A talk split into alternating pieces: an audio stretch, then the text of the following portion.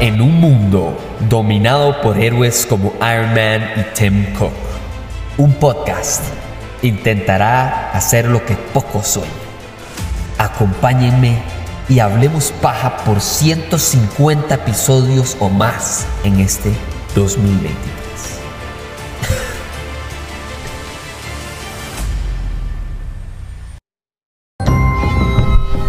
Bueno, oficialmente ya vamos por más de la mitad de la serie. Eso significa que ya para cuando ustedes estén escuchando este episodio vamos a llegar casi que a dos terceras partes de la serie y creo que a pesar de la gente bruta que cree que tiene derecho a criticar solo porque no está a las expectativas de ellos que están un poquito malas, esta serie para mí no ha fallado. O sea, has tenido episodios un poco más lentos, totalmente, pero no significa que no estén construyendo hacia algo exquisito que todavía no sabemos al final. El episodio 5, o bueno, el capítulo 21 llamado El Pirata, es dirigido por Peter Ramsey y creo que lo que más me encanta de este episodio es que no se trata de acción por tener acción. O sea, no solo se trata de, uy, madre, ocupamos que Din Djarin vuele bala, entonces pongamos este episodio. O ocupamos que Bo-Katan sea líder, entonces pongamos este episodio. No, no, no. Este episodio, para mí, lo mejor de todo es lo que nos deja pensando después del episodio. Porque vamos a ver, si uno se pone a pensar sobre este episodio, lo que significa es, es muchísimo para lo que viene o para el gran final y todo lo que traemos en las dos temporadas anteriores. Si usted lo ve desde el punto de vista de los Mandalorians, uno se pone a pensar, vamos a ver, ya se dieron cuenta que Mandalore no está contaminado ni maldito, ¿por qué no devolverse ahí? O, ¿por qué no ir a explorar si verdaderamente el Mythosaur está vivo o si hay más de uno o por qué está ahí o a dónde estaba todo ese tiempo, si siempre había estado en las aguas, demás. Eh, eh, pero no, lo que deciden es, no, vamos a ver, lo que quiero es inspirar a los Mandalorians, inspirar a The Armor, la maestra, la, la, que hace las, eh, las piezas de, de los Mandalorians, a inspirarla a decir, mira, tal vez lo que ocupamos es un nuevo inicio. Tal vez sí está bien volver a los, a los caminos del pasado, pero lo que dice al final esta serie y este episodio en específico es, sí, los Mandalorians son una, una raza, una, un clan chivísima, pero claramente algo falló en el pasado y repetir eso es nada más esperar un resultado diferente con la misma, el mismo procedimiento. Están locos, ¿no? Y entonces esa parte me gusta muchísimo, como que ahora sí esto marca un antes y un después para los Mandalorians y que no solo sean tan cerrados, ¿verdad? A, tener un culto, sino más bien tener una práctica religiosa o social o cultural que sea con vista al futuro, que trate de recuperar a la gente que está perdida por todo el universo que ocupa una familia de Mandalorians y que claramente están ahí. Y qué mejor que utilizar a Bo Katan de líder. Para la gente que se queja de que Din Djarin tenía que ser líder o que Din Djarin tenía que salir más en este episodio, perdón, pero ustedes no están entendiendo que el capítulo y la serie no se llama Din Djarin, se llama The Mandalorian que es muy diferente. Porque Bo-Katan, que yo sepa, no es ni más ni menos Mandalorian que Din Djarin, igual que los demás carajos que están aquí. Y eso me encanta. En el episodio, ¿qué pasa? Todos estos más deciden convertirse en héroes y de la misma manera en la que Grief Cargo les dice, Maes, ustedes están aquí para liberarnos y se los agradecemos a todos por igual y por eso ustedes tal vez ya no tienen un planeta, pero ahora tienen un hogar. Mae, este momento es simbólico hasta decir basta de lo importante que es esta serie, no para un Mandalorian, sino para los Mandalorian. Y esa parte a mí me encanta porque es parte de construir esta mitología y esta leyenda, pero para revivirla, no solo para decir, ah, sí, qué bonito los Jedi en el pasado. No, no. Piensen los Jedi ahorita. Ay, qué bonito eh, Boba Fett en las películas de la trilogía original. Sí, sí, pero y hoy hablemos también de los clones, de la clonación, de por qué ese Mae sigue siendo alguien importante en el universo, de por qué los Mandalorian, a pesar de que casi los destruyen y destruyeron su planeta, pueden volver a construir una semblanza de una comunidad que tanto se merecen los que sí quieren cosas buenas y a eso es lo que va el episodio.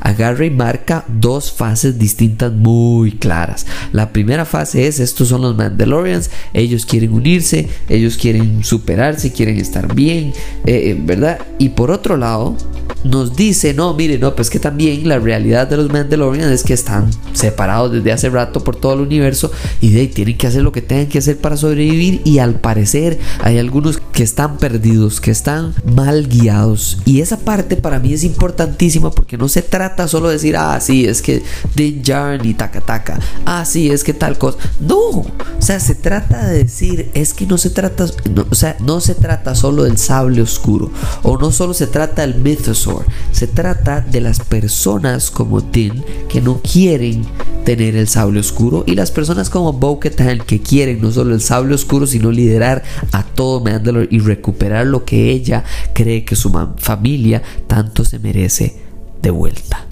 ella desde que empezó, desde que se levantó de ese trono, que seguro ya tenía hemorroides, la madre tanto estar ahí que man, finalmente como que agarró impulso para tratar de encontrar su llamado de nuevo. Esta madre solo ha hablado del papá, no ha hablado de la hermana, no ha hablado de sus aventuras con los Jedi, no ha hablado de lo que ella tuvo, participó en despedazar al, al mundo de Mandalore y que probablemente ahora se arrepiente y mucho. O sea, hay tanto de bo que no saben las personas que solamente ven The Mandalorian y que se pueden utilizar para que en el final de esta temporada, cuando tengamos, no sé, una sorpresa o una gran batalla o, un gran desenlace o lo que sea que sea que nos van a dar, Bo no tiene que ser el Mandalorian. Pero claramente en esta temporada sí es la Mandalorian que está intentando hacer las cosas diferentes.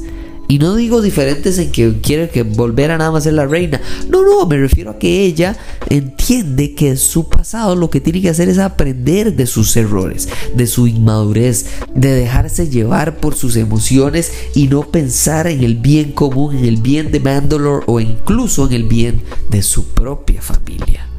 Esta Mae no es simple y sencilla. Y Den Jarn creo que está aquí casi como el catalizador. Este Mae es una fuerza imparable que usted no tiene más opción que levantarse y hacer algo. Algunas personas se levantan y hacen algo para mal, otros para bien, otros para más o menos, otros y esa es la parte que me impacta y muchísimo, porque creo que Din Djarin lo que es es la fuerza que genera cambio, pero él no es el gran líder ni el gran antagonista. Creo que sí puede ser el gran protagonista, pero eso lo vamos a ver más adelante. Y junto con Grogu, creo que lo que hay es una oportunidad de más cambio y evolución.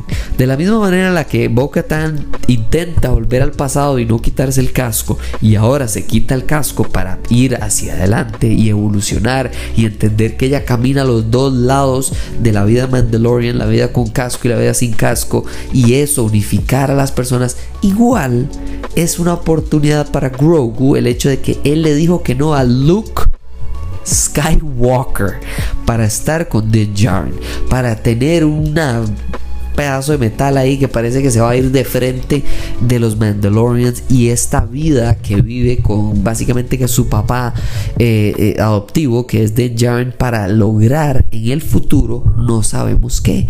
Puede que él sea el que vaya a controlar el sable oscuro. Puede que él ni siquiera tenga una espada de luz de Jedi pero en general lo que ha hecho Grogu es abrir las posibilidades tanto de los Jedi como de los Mandalorians. Y esta idea de que en algún momento trabajaron en conjunto puede perfectamente ser posible gracias no a Luke Skywalker, ni a Din Djarin, ni a Bo-Katan, sino gracias a Grogu. Y esa parte la gente se le olvida decirla cuando hablan tonteras acerca de Mandalorian temporada 3. Pero eso es lo que pensé de la semana del episodio 5, que me pareció excelente. Me encantaron las batallas. Me encantó este Davy Jones hecho de Zacatema, el pirata. Este me pareció gracioso.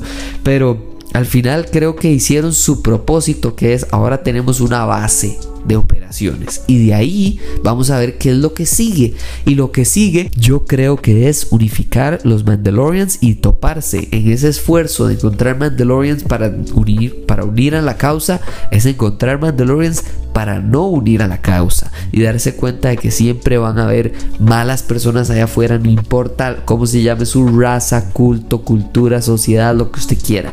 Al final, cuando hay personas malas, nada más hay que saber lidiar con ellas. Y eso es lo que va a pasar con Moff Gideon, definitivamente.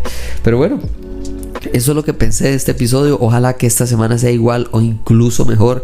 Me encantó el episodio. Me pareció que aprovechó demasiado bien el tiempo. Y por eso espero que vuelvan a escuchar mi reseña del episodio que sale el día de mañana. Muchísimas gracias por escuchar este episodio. Y nos hablamos en la próxima. Chao.